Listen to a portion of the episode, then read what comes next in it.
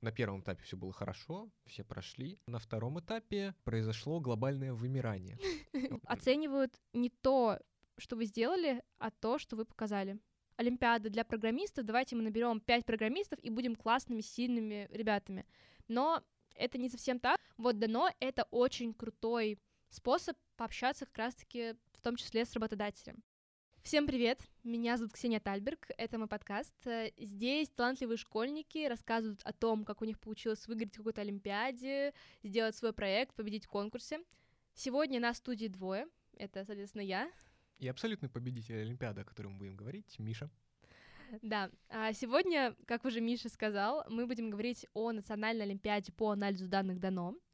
А, эта Олимпиада проводится совместно Высшей школой экономики с Тинькофф. Победитель Олимпиады получает право поступить на такие программы вышки, как ПМИ, Совбак в Шереш, ФЭН, а, экономика анализ данных, бизнес-информатика и другие очень классные специальности. Также упрощенный отбор на стажировки Тинькофф, возможность получать стипендию Тиньков и опыт в анализе данных, первый опыт такого касания с перспективной профессии и, конечно, знакомство с людьми из сферы, очень много полезных знакомств, и такое, можно даже сказать, первое касание с работодателем. В этом выпуске мы расскажем, что такое дано, а, из каких этапов оно состоит, подробно расскажем о поступлении с помощью Олимпиады дано, а, и расскажем, как, в общем-то, мы стали победителями, призерами Дано состоит из двух этапов, то есть там есть индивидуальный тур и командный тур, и на командном туре мы как раз-таки с Мишей были в одной команде, это база.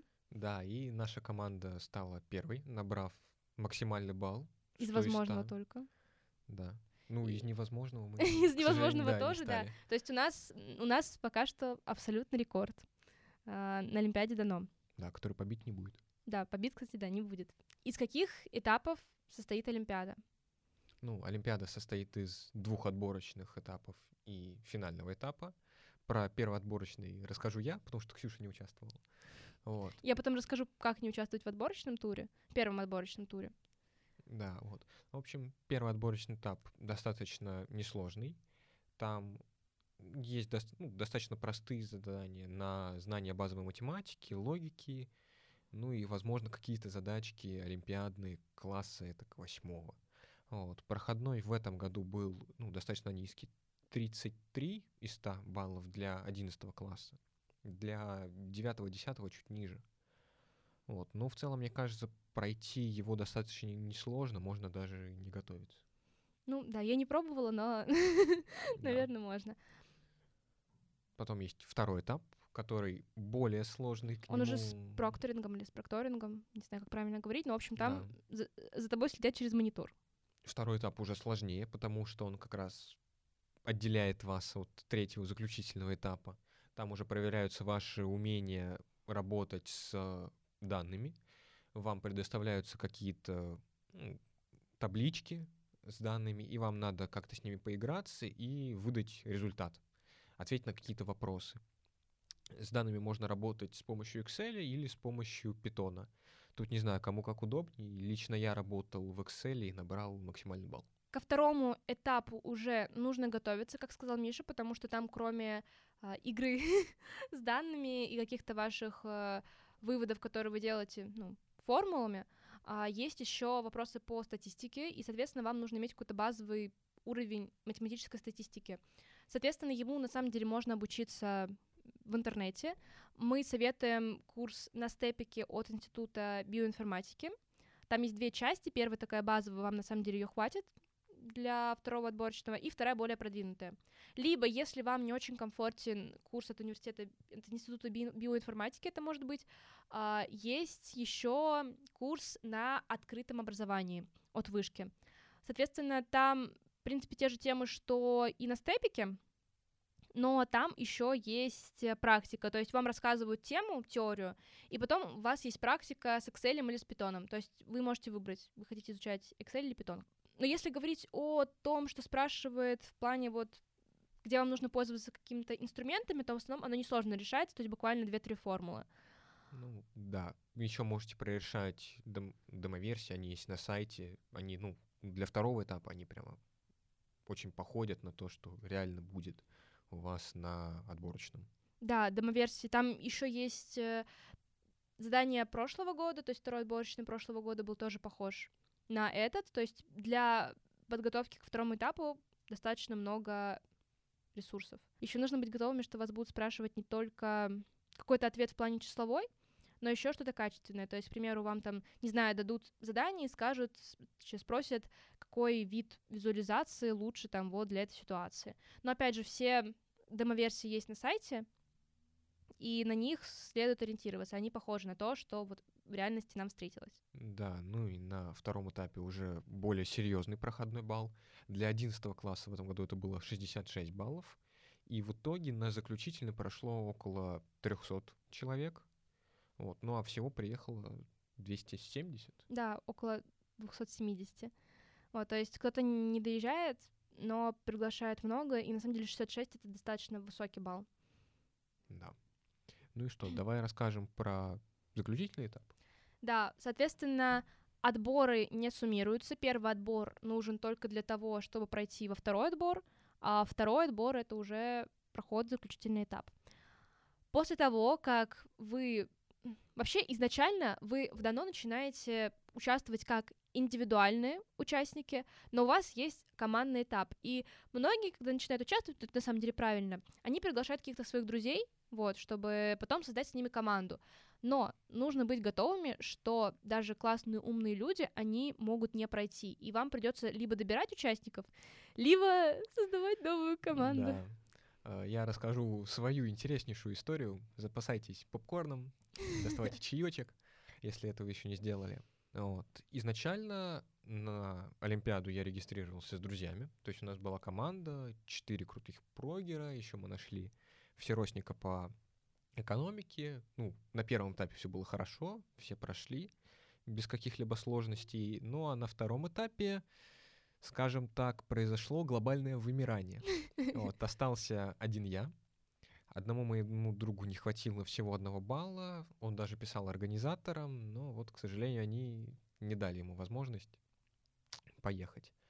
Вот. Но параллельно я состоял в чате Тиньков. Тиньков проводил курс. курс для подготовки, да. И там был чатик в Телеграме. Ну, я добропорядочно зашел в чатик и смотрел вообще всех, кто там есть. Все, кто там это еще был не чат Олимпиады, это просто как бы чат да. отдельного курса. Да, я сидел и добросовестно смотрел, ну, примерно с кем я буду там. Вот, в основном там были какие-то 30-летние, 40-летние женщины.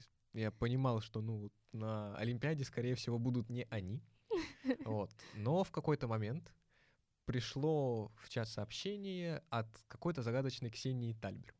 Я спорила вот. про насчет заданий на самом деле. Нет, ты еще не спорила, ты спрашивала про то, есть ли ну, там какие-то правильные ответы.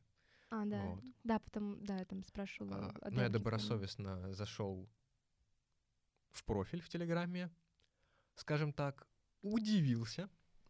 Вот. А, скинул это, конечно, своим дорогим друзьям. Через 30 минут у нас был э, ВК, Инстаграм, канал в Телеграме, YouTube канал. Ты мне этого не рассказывал. Ну вот, ждал до подкаста. Вот. А, ну и я про себя подумал, офигеть, вот бы, наверное, было круто, если бы она была с нами в команде. Вот. Ну, бойтесь своих желаний. А, да. Но потом наступило 17 ноября. Мои дорогие друзья не прошли. Я зашел в чат в Телеграм уже финалистов. Да, то есть вам дают ссылку в письме счастья, где говорят, что у вас достаточный балл, вам еще присылают ссылку на чат финалистов. Зашел в чат, пролистал наверх и увидел сообщение от той же самой загадочной Ксении Тальберг, где она писала, что ищет программистов. Ну и в этот момент я понял, что все, это мой шанс. Расписал ей в личном сообщении, насколько же я крутой. Она еще, ну, конечно, там поломалась немного, сказала, ну, я подумаю. Вот в итоге подумала, сделала правильный выбор.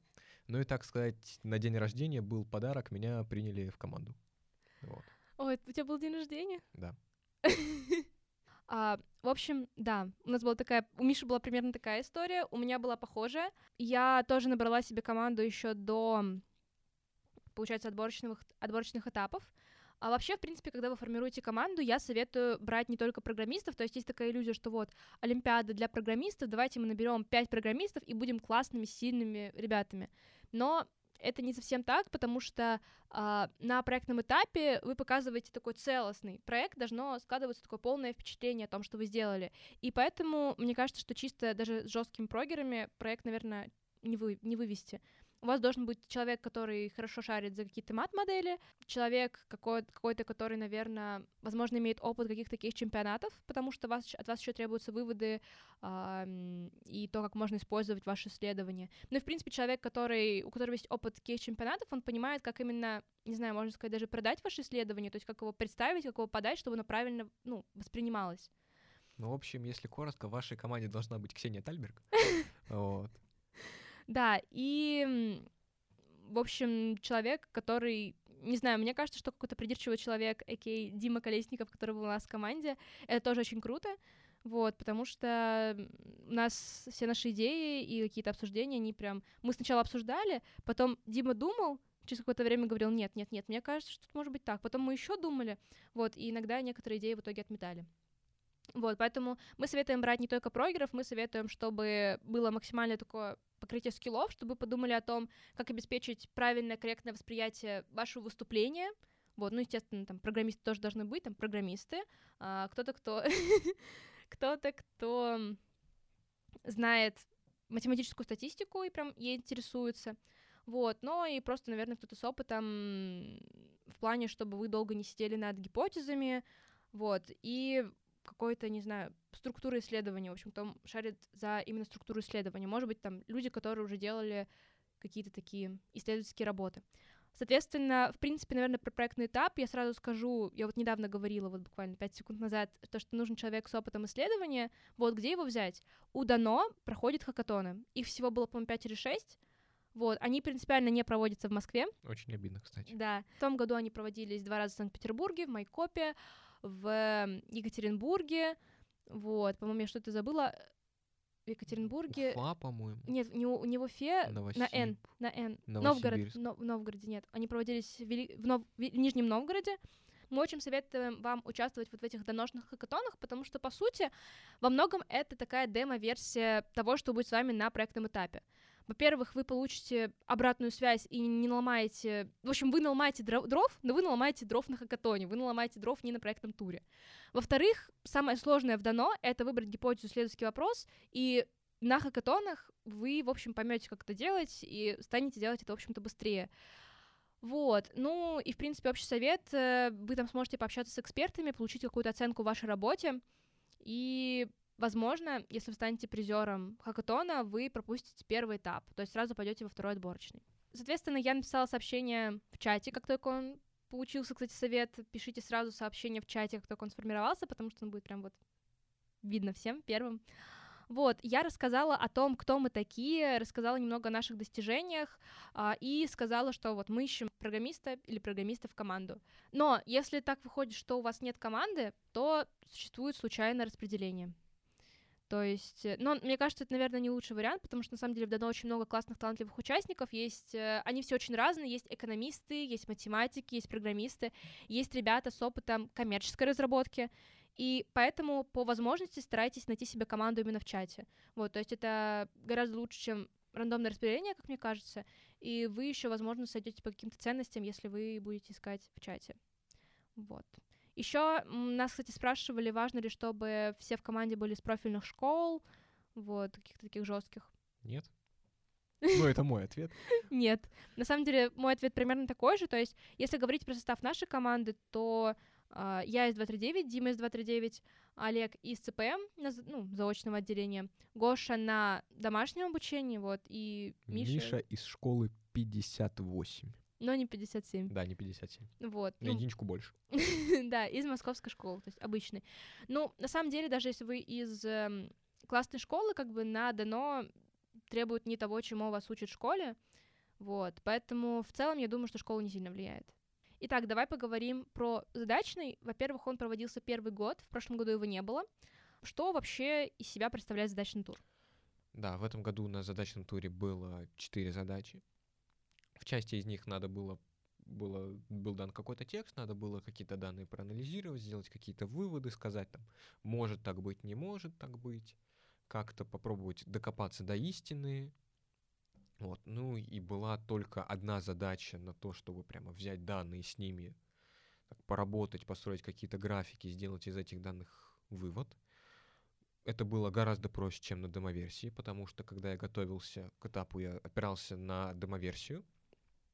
Ну и демоверсия прямо была, скажем так, хардовая. Она очень сложная. Демоверсия это, она на самом деле нереальна. Мне кажется, если бы такое было в реальности, то... Я был бы очень рад. Вот. А, потому что там надо было прямо знать программирование. Мне кажется, Excel было бы очень тяжело. И не только программирование, мне кажется, там такой, ну там прям нормальный опыт требовался, то есть там не, не до всего можно прям вот додуматься. Вот, то есть не только с точки зрения ну, программирования, но и с точки зрения... Мне кажется, даже да, там просто... надо было более серьезно уже знать анализ данных, иметь больше опыта, больше насмотренности. Вот, ну, наверное, ну, в этом году было так.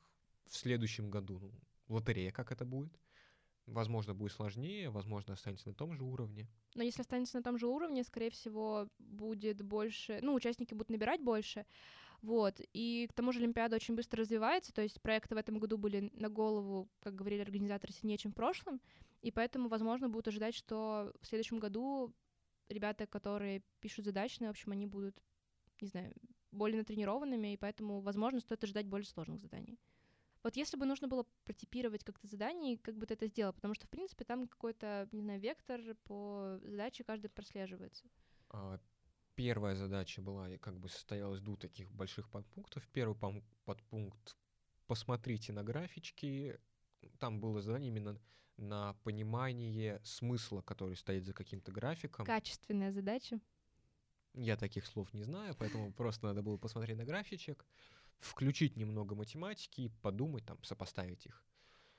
Второй подпункт был на работу с распределениями, со статистикой, на умение как-то лгать, там выявлять ложь, какие-то подковырки в данных. Вторая задача была, ну, тоже такая математика, немного подумайте. Третья задача была, еще побольше подумайте. Каких-то особо больших там сложных чисел не было, вычислений тоже Четвертая не было. задумайтесь. Нет, а четвертая уже была интересная, веселая. Там скачайте файлик, постройте какие-то графики, сделайте выводы. Ну, лично я первые три задачи делал на Excel, последние уже на Python с использованием библиотек для визуализации Matplotlib, Seaborn, Plotly. Если вам удобно писать на каком-то другом языке, например, на R, ну, делайте, как вам удобней. Но если делить э, здание, не знаю, как-то по типам, то есть всегда качественная задача, то есть даже в демо-версии там первая задача качественная. Соответственно, там могут спросить, к примеру, как... Э, вот, например, там вам дают ситуацию, что вас там пытается обмануть какой-то маркетолог, вы там должны распознать, как пытаются манипулировать данными. Для этой качественной задачи мы рекомендуем прочитать книгу «Как лгать при помощи статистики». Вот, она, кстати, есть э, в рекомендованной литературе от Дано. В принципе, советуем посмотреть, заглянуть э, в раздел рекомендованных материалов. Вот. А остальные — это такие уже больше, ну, если смотреть на демоверсию, то это всегда было на посчитать и посмотрите, там, используйте Python, Excel. А вот в реальности, да, как сказал Миша, то есть первые, ну, вторые, э, вторую, третью задачу можно было решить с помощью Excel, а четвертую уже, ну, питончик так желать. Как ты готовился к задачному туру? К задачному туру я готовился с помощью глобальной сети интернет. Я просто искал какие-либо курсы на то, чтобы потренировать визуализацию, потому что я опирался только на демоверсию. Заданий прошлого года не было, потому что задачного не было. Вот. И смотря на задание, я понимал, что мне не хватает навыков именно с анализом, чтобы взять какие-то данные, найти там какую-то нетривиальную взаимосвязь, как-то ее визуализировать ну и сделать выводы. Поэтому я там заходил на Kaggle, это сайт с датасетами, скачал, ну, качал какие-то случайные датасеты и просто пытался как-то сам строить графики по разным там переменным, находить какие-то взаимосвязи, еще что делать, делать какие-то выводы. Был, ну, конечно, минус сложность, что не было проверки, то есть нельзя было понять, там, прав я, не прав. Вот. Если вам надо именно натренировать визуализацию, могу посоветовать сайт DataCamp. Вот. Там, конечно, платно, но если надо, я могу рассказать, как получить 6 месяцев бесплатно. Вот. Почти без регистрации. Вот, Почти. да. Также, Напишите, в общем, Миша в Телеграм. Да, также советую просто смотреть какие-то видео, то есть просто заходить на YouTube и там вбивать в поисковик, как делать анализ данных. Вот. Можно это делать на русском, можно делать на английском. Я лично делал на английском, потому что мне приятней, привычней. Вам тоже советую, если знание языка позволяет. Вот, потому что информации на английском больше, она, скорее всего, более качественная. Даже если вы не будете понимать, что именно хочет э, сказать вам автор прям целиком, то у вас все равно будет формироваться насмотренность, вы будете понимать, там, какую формулу можно использовать в данный момент, что вообще такая формула существует. И это будет очень сильно помогать вам потом на задачном этапе, потому что на задачном этапе вам можно будет пользоваться браузером. Кстати, на втором отборочном тоже можно использоваться браузером. То есть вы можете банально загуглить, как что-то сделать. А если вы знаете, что это существует, то это уже там, 70% успеха. Вот. Но особо надеяться на браузер не надо. Если вы что-то не знаете, то прямо в натуре найти эту информацию целиком, как, что как-то изучить, будет очень сложно, потому что времени на задачном этапе не хватало. Ну, было там прям... 4 часа. Да, но вот все равно задача. это было достаточно впритык. Вот. В общем, да, Миша сказал, что можно было пользоваться на втором отборе и на задачном туре браузером. И, наверное, мне кажется, что стоит прояснить это. То есть, наверное, для многих ребят, которые привыкли к таким классическим олимпиадам, это может быть непривычно. То есть, как так можно пользоваться браузер- браузером. Но дано это практикоориентированная олимпиада. И считается, что вот, если вы там взрослые приходите на работу и подходите, там, не знаю, к тимлиду, говорите, ой, я не знаю, как это делать, но вам скажут, ну, загугли, почему ты это как бы еще не сделал. Вот, поэтому разрешается пользоваться браузером, вы можете уточнять информацию, но нельзя пользоваться облачными сервисами по типу а, Google Доки, а, Google Таблицы, то есть вот это вот все, там, где вам могут помочь другие люди. Ну и, естественно, общаться с другими людьми каким-либо таким, вообще просто любым способом тоже нельзя. Вот, но уточнять информацию в интернете можно. Да, ну и также вы можете делать какие-то заготовки, то есть в локальном файлике сохранить там формулы, скачать PDF-ку с книжкой, которую вы хотите потом прочитать. Так что если вдруг вы не прочитали, как лгать при помощи статистики, У вас есть 4 часа в натуре, чтобы прочитать. да, чтобы прочитать. Да, но вам нельзя иметь печатный материал, то есть вы можете только открыть, показать проктору на компьютере, то есть чтобы проктор видел, что у вас там происходит. А вообще, нужно ли быть олимпиадным прогером, чтобы хорошо написать задачный тур? Нет, не надо. Как уже говорила Ксюша, это Олимпиада более практикоориентированная. То есть вам не надо написать какой-то душный алгоритм, который за 3 наносекунды обработает 3 миллиарда чисел. Вам надо просто выполнить задачу каким угодно способом, и вам олимпиадное программирование ну, не поможет. Вам надо уметь работать с питоном, с пандасом, с какими-то библиотеками для визуализации. Но поможет э, какой-то опыт, наверное, хакатонов тех же, когда вы просто начинаете думать более качественно, в том числе про задачи. Вот. А в принципе, какие бы советы ты дал во время задачного тура или перед задачным туром? Что нужно сделать? Обязательно выспитесь, обязательно зарядитесь максимально мощным настроением, чтобы садиться, писать тур, вот прямо как будто вы чемпион.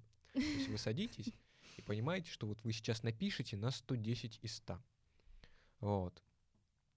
И если вы выходите с тура с таким же настроением, что вы написали там на 120 из 100, то это, ну, наверное, хороший знак.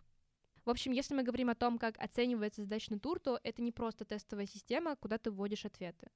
Да, оценивается именно твой ход мыслей, то есть ты берешь в вордовский файлик, пишешь там подробный ход своих мыслей, обоснование своего решения. Ну, это как уже похоже на классические олимпиады, когда могут ставить частичные баллы просто за правильную идею. Да, дальше твою работу проверяет независимо друг от друга два эксперта. Вот, они там, каждый выставляет свои баллы, и итоговый балл — это как бы медиана. Если разница между баллами экспертов слишком большая, то приглашается третий эксперт. И за пару дней до отъезда на проектный этап вы получаете свои баллы.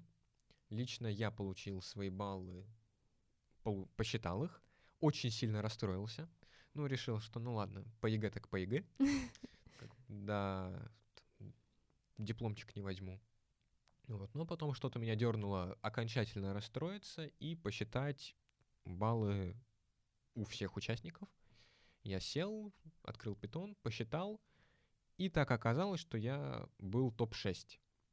И расстраивался чуть меньше. Ну, там как происходит? То есть вам за каждую задачу дают списки участников и баллы за эту задачу. Поэтому, если вы хотите узнать свой полный балл, их приходится складывать. Ну, Вот. это в этом году Ну, это в этом было. году было. Возможно, в следующем году все будет как бы по-другому. Но Миша расстроился, конечно, со своими баллами, потом обрадовался. Но если вы расстроились и не обрадовались, существует процедура апелляции. Вы пишете на конкретный, на конкретный пункт а, аргументированное как бы возражение. То есть, и насколько я знаю, проверяется вот только вот то, что вы написали. То есть, если вы не писали апелляцию там на вторую задачу, вторую задачу даже смотреть не будут. Ну и критерии, естественно, которые вы не упомянули, ну, вроде бы как тоже не должны смотреть. Вот. И дальше ваши баллы могут повыситься, понизиться или не измениться. Вот, но я лично не знаю людей, на самом деле. Я знаю много людей, у кого они не изменились, вот, но чтобы было понижение, ну, я, наверное, вот лично не знаю. Но я не исключаю, что такие люди есть. Точнее, скорее всего, они есть.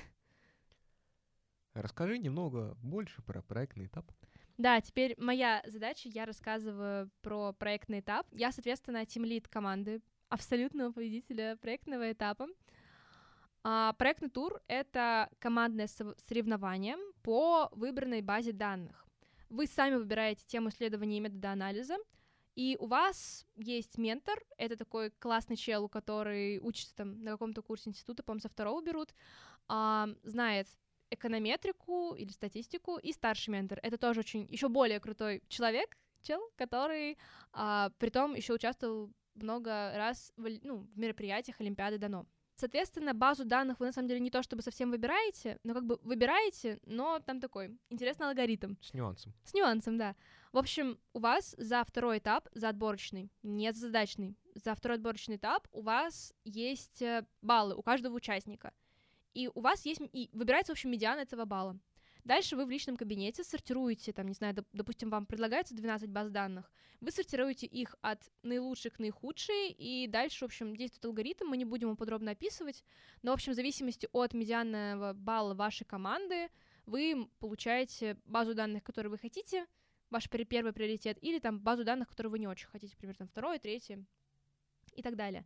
Если вы не а, выберете базу данных, ну, не, не расставите приоритеты баз данных в личном кабинете, вам достанется оставшаяся база данных, то есть на каждой базе данных там еще какое-то определенное количество мест. Или если вы, допустим, вы расставляете приоритеты, и вы там две базы данных указали первым приоритетом, то, соответственно, вы тоже выдел... вы выбываете из распределения, и вам тоже достается рандомная база данных. Ну, данные, которые остались места. Мы, когда думали, вот наш медианный балл, медианный балл нашей команды за второй отборочный тур был 76, мы не знали медианных, медианного балла остальных команд, но мы предполагали, что 76 это как бы немного, но и немало. То есть вряд ли мы попадем на базу данных, на которой мало мест. Мы хотели сначала брать базу данных от S7, и поэтому мы там ее вообще перенесли там в конец, по-моему, приоритета, хотя нам очень сильно нравилось, и выбрали базу здоровья от американского исследования а, 1992-2012 годов.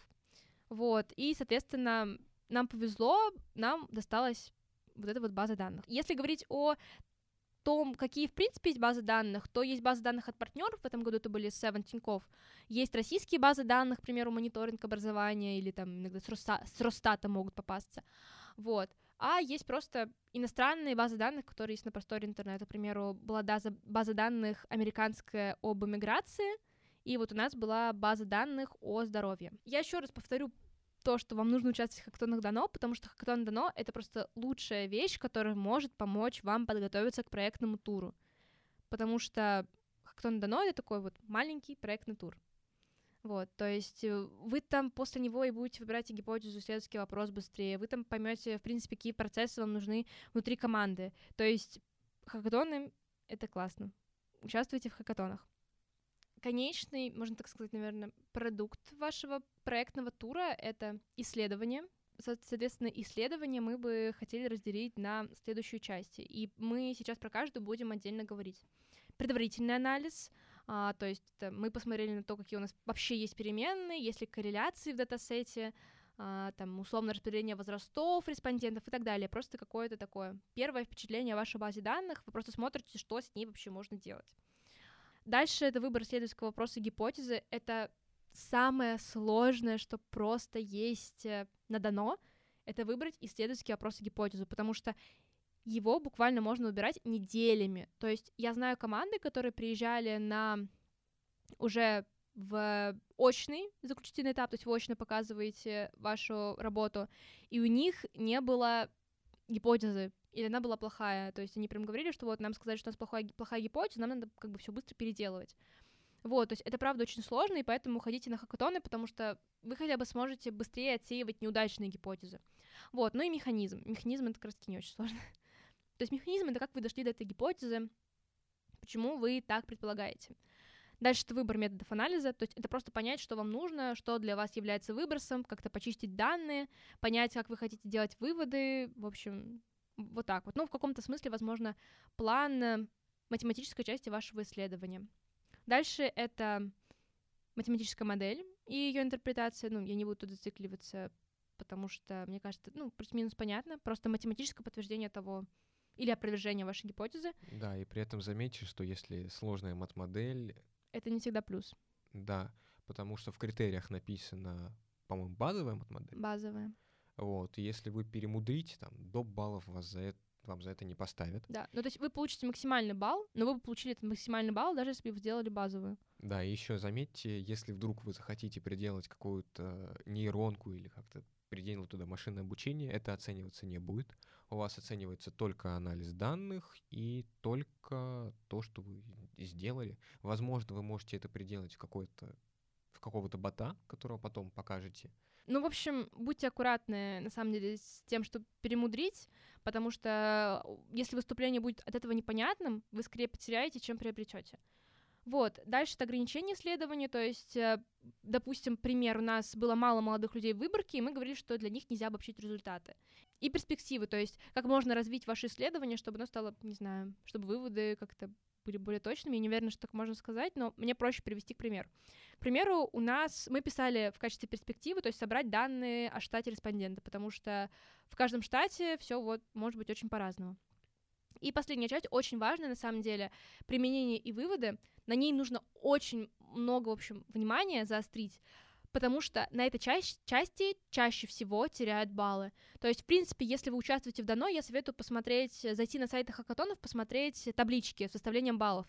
И практически всегда теряют на этой части люди баллы. Даже в этом году на заключительном этапе только одна команда Угадайте, какая? Угадайте, какая набрала максимальный балл за выводы и применение исследования. Вот, то есть прям очень важно вот на этом заострить внимание. То есть это не условно, ну, то есть это не формальный критерий, это правда важно, и это то, что поможет вам иногда выехать как-то и выделиться. Мы начнем с предварительного анализа. Какая у нас, в принципе, была за база данных? Расскажи про У нас была база данных, в которой были данные о респондентах. Там был их возраст, пол, раса, наличие каких-то заболеваний, доходы, там работают ли они на какой-то физически Очень много данных, сложной общем, работе. Да, какое у них изменение здоровья было по сравнению с предыдущим ответом. И нам надо было как-то поработать с этими данными, потому что было достаточно много пропусков. Важно еще сказать, что в общем, когда выбираете базу данных, учитывайте ее особенности. К примеру, у нас один респондент мог участвовать несколько лет подряд в нашем ну, в исследовании, получается. И, в общем, мы не сразу поняли, как с этим работать. То есть у нас могло быть несколько ответов от одного респондента. Как мы проводили вообще, в принципе, предварительный анализ? Что у нас было в предварительном анализе? А, в предварительном анализе мы просто построили какие-то графики и пытались вообще дойти до нашего исследовательского вопроса и гипотезы. Мы пытались находить какие-то корреляции, пытаться понять, что вообще от чего зависит, потому что ну, лично мне эта тема была абсолютно неизвестна, и ну, кроме каких-то тривиальных ничего в голову не приходило, и как раз вот предварительный анализ должен помогать вам найти, в какую сторону вообще копать. Да, к примеру, мы сделали матрицу корреляции и поняли, что нам нет смысла копать в корреляции, потому что они были либо очевидными, вот, либо, ну, по факту не было, Мал- маленькие очень. Дальше следующая часть — это гипотеза и исследовательский вопрос. То есть исследовательский опрос — это как бы, ну, вопрос, на который вы хотите ответить в результате вашего исследования. К примеру, наш исследовательский вопрос — это как семейное положение человека влияет на его состояние здоровья. Его очень сложно выбрать, очень сложно придумать, потому что гипотеза и исследовательский вопрос не должны быть тривиальными. Они должны быть сложными, но настолько, чтобы вы в своем там 10-11 классе были в состоянии сделать исследования по ним, и при этом они не должны быть очевидными. Вот, мы тоже очень долго выбирали гипотезу, в итоге у нас это получилось, ну, гипотеза, следующий вопрос. Наша гипотеза была, как люди, состоящие в браке или проживающие вместе, чувствуют себя в среднем лучше, чем люди в другом семейном положении. Вот, то есть э, там еще была возможность отправить исследов... исследовательские вопросы гипотезу на проверку там за несколько дней до финала или за неделю до финала. Ну, за неделю. За неделю до финала, вот до очного. Вот, и получить обратную связь от экспертов. Нам сказали, что как бы классный исследовательский вопрос, продолжайте. Вот, ну, мы, соответственно, остановились на этом исследовательском вопросе. Но, на самом деле, очень многих была проблема, что не понимали, как сделать так, чтобы исследовательские вопросы гипотезы не были тривиальными. Ну, в принципе, как понять, что исследовательские вопросы гипотезы были не, ну, нетривиальные. И я могу дать, на самом деле, совет от э, экспертов дано, как раз на заключительном этапе, там, когда перед тем, как еще до сдачи проектов, вот, там задали такой вопрос, и эксперты посоветовали просто подойти к друзьям своим и вот задать им вопрос, к примеру, Миша, как ты думаешь, как семейное положение человека влияет на его состояние здоровья? Блин, не знаю, надо подумать. И если он задумывается, то, скорее всего, ответ нетривиален. Да, ну, в общем, нетривиальный исследовательский вопрос, или вы там, если задаете там исследовательский вопрос разным друзьям, они там по-разному отвечают, вот, то, скорее всего, ну, исследовательский вопрос не тривиален. Если же вы задаете исследовательский вопрос, и вам прям предлагают вашу гипотезу, то есть, э, ну, не знаю, как там доходы человека влияют на состояние здоровья, вам говорит человек, ну, вероятно, там богатые люди более здоровые вот, то гипотеза, скорее всего, тривиальная. В принципе, выбрать хорошую гипотезу и исследовательский вопрос это очень важно еще по критериям, потому что если она у вас слабая, то есть на мало, на мало баллов, то вам за некоторые критерии тоже поставят меньше. То есть вам не могут поставить максимальный балл, если у вас плохая гипотеза или исследовательский вопрос. Дальше это метод, вы, выбор методов анализа. То есть э, буквально вы выбрали гипотезу, выбрали исследовательский вопрос, вам нужно понять, что с этим делать и как там дойти до ответа, там, подтверждается гипотеза или не подтверждается. Выбор методов анализа в каждой базе данных индивидуален. То есть, например, в нашей базе данных мы решили разделить респондентов по каким-то группам в зависимости от возраста и статуса брака. В каких-то других, возможно, надо было либо их не делить, либо наоборот разделить по какому-то признаку. Вот. Ну, в общем, это индивидуально для каждой группы что-то свое. Да, главное подумать, нет ли чего-то такого, что вы не учли, может ли что-то еще влиять на исследуемую перемен, переменную. И, в принципе, на самом деле, по тому, как выбрать методы анализа, мы советуем перейти в а, рекомендуемый материал на сайте дано, и там есть прям вот подкаст от экспертов, и вот как раз-таки вот для проектного тура он, очень хорошо подходит. То есть там вам, в принципе, покажут, расскажут про возможные методы анализа. Дальше математическая модель и интерпретация. Как уже сказал или не сказал, в общем, мы, по-моему, уже говорили, что ее делал Олег, мальчик из нашей команды. А, и главное тут, на самом деле, понимать, что организаторы знают, что у вас пока что не было эконометрики и статистики, и у вас просят базовую мат-модель. То есть вы можете, опять же, сделать ее сложнее, но вы не получите за это дополнительных баллов. Вот. Эм, и опять же, для этого подойдет курс на степике, начальный, продвинутый, или курс на открытом образовании. Ну и дополнительные источники, там, может быть, учебники, никто не отменял.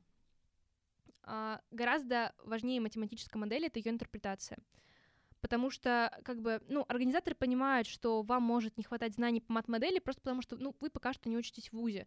Но выводы, которые вы по ней делаете, это уже доступно школьникам, это может быть сложно, но это доступно школьникам, и вот это как раз-таки стоит оценивать, а, ну, плане жестче.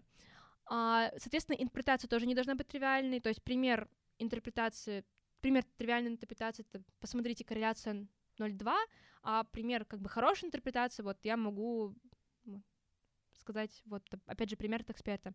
А, связь между x и y в целом слабая, но на подвыборке m она заметно сильнее, и это, видимо, связано с тем, что вот, то есть э, такой вот э, вариант нетривиальной интерпретации. В общем, в результате ваша гипотеза может подтвердиться или нет, но если у вас нет времени, лучше, чтобы она подтвердилась. То есть, если она не подтверждаете, добавьте просто не вашу гипотезу, чтобы... И она подтвердится. Да, и она подтвердится. Да, просто если она не подтверждается, вам нужно предположить, почему она не подтвердилась. Возможно, сделать какие-то еще, там, построить еще какую-то мат-модель. Ну, в общем, как мне кажется, это может быть сильно, но вам нужно, возможно, еще дойти до каких-то дополнительных взаимосвязей или хотя бы предположить, почему она не подтвердилась. Вот, и как бы критериально это, по-моему, никак не оценивается, то есть вам не снимут баллы, но мне кажется, это может влиять на общее впечатление. Ну и также есть критерии, связанные с ограничениями исследования. То есть, например, в нашем исследовании было очень мало ответов от молодых людей, и не было какой-то достаточно важной информации, например, о месте, где живет, о штате, где живет наш респондент, и поэтому мы не могли сделать там, прям полную картину, возможно, найти какие-то дополнительные взаимосвязи.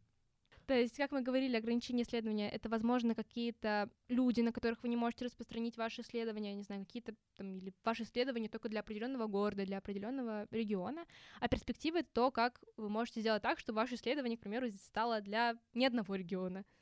Вот. И, как мы говорили, выводы — это очень важно, потому что за них реже всего получают высокий балл. Ну, точнее, получила только одна команда. да. И очень важно, чтобы у исследования еще было практическое применение. Оно на самом деле может быть прям вот не супер классным, как вам кажется, но если оно есть. В нашем случае мы предлагали создать реестр организации, когда, куда человек мог обратиться там из каких-то проблем. И чат-бот, который основываясь на ответах человека, то есть он там дает какую-то информацию о себе, советовал ему вот организацию из нашего листа. Вот, еще, если вы хотите сделать более, не знаю, выводы такими объемными, возможно, попробуйте использовать какие-то там бизнес-методы, там, не знаю, какой-нибудь свод-анализ, возможно, то есть вы рассказываете ваше практическое применение, там, расскажите, к примеру, про свод-анализ. В общем, это вот маленькая вставочка, она может вам помочь как раз-таки добрать там, баллы или компенсировать какие-то там, не знаю, неровности, шероховатости, в принципе, в применении и выводах. Мы на проектном туре получили 100 баллов, это максимум, но важно понимать, что мы получили эти 100 баллов не только потому, что у нас проект был хороший. Оценивают не то, что вы сделали, а то, что вы показали. Это очень важно понимать. Да, то есть, например, на презентацию мы заранее договорились и вышли все в одинаковой одежде. То есть это там белая футболка, красная клетчатая рубашечка. Смотрелись, ну, максимально красиво. Да. Вот. И потом жюри это прямо оценили, сказали, что вау, вы что, готовили специально? Мы сказали, нет, просто так получилось, мы же одна команда. На самом деле мы сказали да, вот. Но да, даже такие мелочи на самом деле могут влиять. А, мы получали комплименты за нашу презентацию, то есть презентация тоже очень важная часть вашего проекта. А, мы оставим ссылку и на нашу презентацию, и на наше выступление, и презентацию с выступлением важно делать качественно, чтобы она смотрелась красиво, чтобы создавалось какое-то целостное впечатление о вашем проекте. Вот. И когда вы говорите, говорите четко, говорите громко. То есть мы прям тренировали нашу речь. У нас было шесть предзащит помимо помимо основной предзащиты, то есть до сдачи проекта у вас есть как бы предзащита, когда вы показываете эксперта, вам как бы дают какую-то обратную связь. У нас было шесть предзащит там, с разными моими знакомыми, там, с другими, с менторами других команд. Вот, ну, то есть э, мы прям старались собрать максимально обратной связи. Вот, и еще, не знаю, такой совет, возможно, немного странный, но учитывайте ваш порядок выступления, потому что жюри обычно наиболее сосредоточены в начале, а, там все а, проснулись только, готовы слушать, а в конце, там, особенно ближе к обеду, как бы, возможно, вам нужно будет просто сильнее удерживать внимание, потому что все устали, все хотят на обед, вот, и поэтому важно, если в конце, мне кажется, как-то прям лучше запомнится. Ну и, в принципе, общие советы для проектного тура как бы закрывайте каждый критерий, и чтобы закрыть каждый отдельный критерий задач проектного тура, а, делайте больше, чем вас, вас просят. То есть, к примеру, не знаю, вас попросили, опять же, сделать а, применение, и вы не только рассказали про применение, вы еще сделали какую-то такую вот MVP проекта. То есть у нас, например, это был чат-бот. То есть, опять же, MVP — это несерьезная штука в том плане, что это мы не показываем и не говорим, вот, серьезно, посмотрите, мы предлагаем вот конкретно это. Это просто какой-то такой черновик. Но даже если у вас будет какой-то такой черновик, возможно, а, это вас выделит. Ну и, в принципе, так в каждом, в каждом критерии стоит поступать, потому что оценки за каждый критерий выставляются по медиане от каждого эксперта. И, возможно, если какой-то эксперт там, на каком-то критерии подумает, что, ой, тут что-то не дожато, то ваш вот этот вот как раз-таки плюс того, что вы добавили к основным критериям, он как-то это закроет, он все равно поставит максимальный балл. Вот. Думайте о мелочах, важно целостное впечатление о вашей работе, то есть вплоть до одежды, вплоть до презентации, вплоть до того, как вы излагаете информацию, если структуру вашего выступления, то есть все, повлиять может все что угодно, и даже какое-то ну, пункт, которого нет в критериях, это не значит, что он никак не влияет. Это значит, что он как бы просто не оценивается прямо, но оно может повлиять все равно на вашу итоговую оценку. Вот, и выделяйтесь, чтобы ваша команда была какой-то, не знаю, особенной. То есть, возможно, мы выделились клеточными, клеточными рубашками в клеточку, в общем. Да. Ну и поговорим немного про то, как проходит сам закол. Там последняя неделя проходит в выездной школе, то есть всех сажают в автобусы, они едут куда-то в Московскую область, и там неделю отдыхают в... Ну как отдыхают? Отдыхают и при этом работают. Вот, в лагере. Ну, расскажем немного про атмосферу. Атмосфера прямо безумно крутая. То есть это мой второй такой ивент, на котором там, заряженные люди едут там, в какое-то место, и там пару дней работают ну, в достаточно плотном режиме, достаточно усердно. Вот. И это какое-то другое ощущение. То есть это необычная жизнь, а вот ты там несколько дней ради какой-то цели работаешь, там в каком-то, ну, достаточно близком там, контакте, что ли. То есть мы сидели фактически весь день в одной комнате друг с другом, но при этом не уставали. Да, и на самом деле у нас очень хорошо был менеджмент в команде организован, потому что я не могу сказать, что мы прям много работали, то есть мы много посещали мероприятий, которые организовывались. Вот, э, мы хорошо спали, и перед выступлением, кстати, всем советую выспаться, полезная штука. Вот, то есть у нас была прям интересная неделя. Э, и, кстати, был вот этой организации, которая нам позволила еще отдыхать, опять же, спасибо Хактонам, потому что, ну, лично у меня как-то, не знаю, сформировалось то, что вот нам нужно и как идти, как это делать максимально результативно и эффективно. То есть потому что много это не всегда качественно.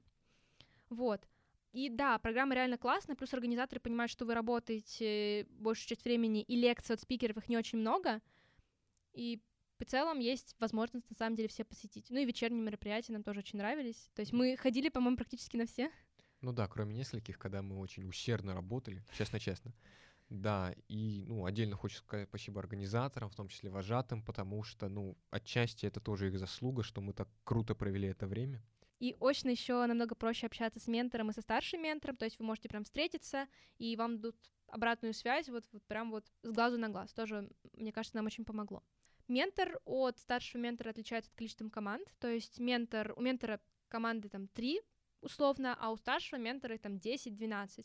Вот, поэтому ментор вам отвечает часто, у вас с ним чаще созвоны, а со старшим ментором не так. У вас там, по-моему, по, по регламенту у вас там один созвон там на 40 или на 20 минут в неделю. Ну и, конечно, поддержка в чате.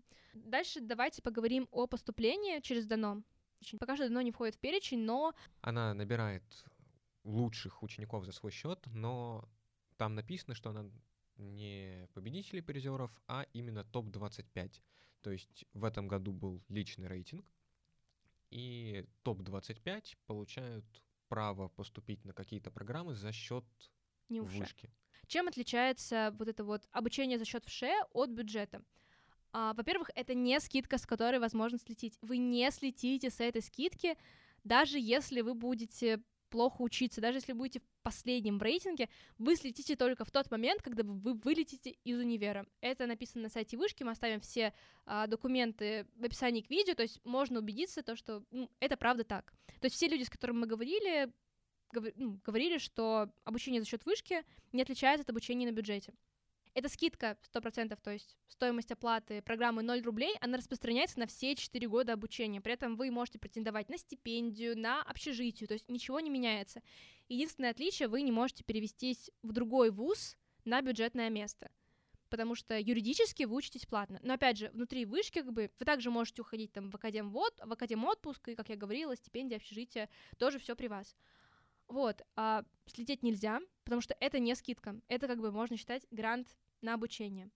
Условия получения — это 75 баллов по профильному предмету, то есть, к примеру, если вы поступаете на ПМИ по ДАНО, это 75 баллов по информатике. А, плюс сумма конкурсных баллов. Конкурсные баллы — это ЕГЭ плюс индивидуальные достижения, а ДАНО дает от 6 до 8 баллов а, победителям призеров за индивидуальные достижения, должна удовлетворять э, минимальному баллу на платное место в этой программе. То есть для ПМИ это 260. Да, в этом году было В этом 260. году 260. Ну... Если мы говорим про экономику анализ данных, это в районе 340 по 4, а, Совбак Рэш тоже там 345, по-моему. Для фэн, то есть э, экономика классической вышки, это 275 по четырем предметам, из которых 75 должна быть математика. Вот, ну еще маленькое условие а, по каждому из предметов, то есть, допустим, вы сдаете три предмета, и по каждому из них баллы должны быть соответствовать минимальными для поступления в ВУЗ. К примеру, от вас требуют 65 баллов по русскому языку, и, в общем, вам нужно набрать эти 65 баллов по русскому языку. Вот. А так, само обучение, как говорят мои знакомые, к тому же, кто учится по этой же льготе, оно не отличается, то есть, опять же, стипендия, общежитие, все так же. Ну и поговорим немного про плюс, который дает Тиньков. Тиньков позволяет тем, кто победил на этой Олимпиаде, пройти упрощенный отбор на стажировку. Упрощенный отбор на стажировку означает, что вы пропускаете какие-то этапы, например, там, вступительный экзамен, и можете пойти сразу на собеседование. А вот также вы можете претендовать на стипендию Тиньков, которая выдается, по-моему, 80 лучшим ученикам. Ну, ну не, не дано, да, но вы можете добавить э, достижение дано как бы в свое портфолио, и да. вот, и участвовать тоже в отборе. Да, и вы будете, если пройдете этот отбор, будете получать 25 тысяч в месяц на протяжении года, а потом можете подтвердить и дальше получать. Еще важно сказать, что на ДНО происходит ваше первое касание с потенциальным работодателем, то есть вы не только получаете первые навыки аналитики, вы еще и общаетесь с людьми, которые непосредственно работают в разных компаниях. То есть это не только Тиньков. А, на ДНО есть люди из Яндекса, из S7, то есть из разных абсолютно компаний. Даже на награждении награждают топ-менеджеры Тиньков. А, менторы очень часто ну, по-моему, даже практически, ну, я не буду говорить практически все, но очень многие менторы работают в Тинькофф, то есть, опять же, вы можете там поговорить с ними, расспросить о чем то а, и там, не знаю, о каких-то штуках в Тинькоффе и тоже решить, что вот я там хочу работать, я там не хочу работать. И поэтому мы еще рекомендуем участвовать в Дано, потому что это какие-то новые связи, очень важные, потому что школа заканчивается, а, начинается университет, и там уже нужно задумываться о том, как вы будете, где вы будете работать, о стажировках вероятных, там, опять же, приглядываться к работодателям. Вот Дано — это очень крутой способ пообщаться как раз-таки в том числе с работодателем. Вот, и понять, там, не знаю, хотите вы заниматься аналитикой или нет. А еще попасть э, в универ, например, ну, в вышку, без всяких этих душных олимпиад.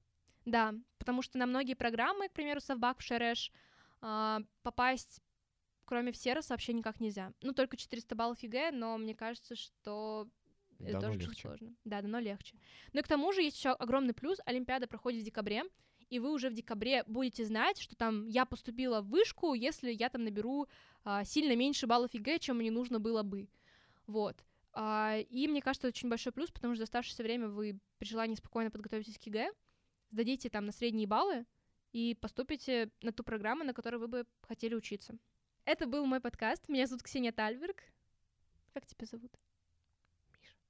Да, со мной был Миша. Мы рассказывали в Олимпиаде Дано. Ну, вдруг там кто-то еще не понял. вот.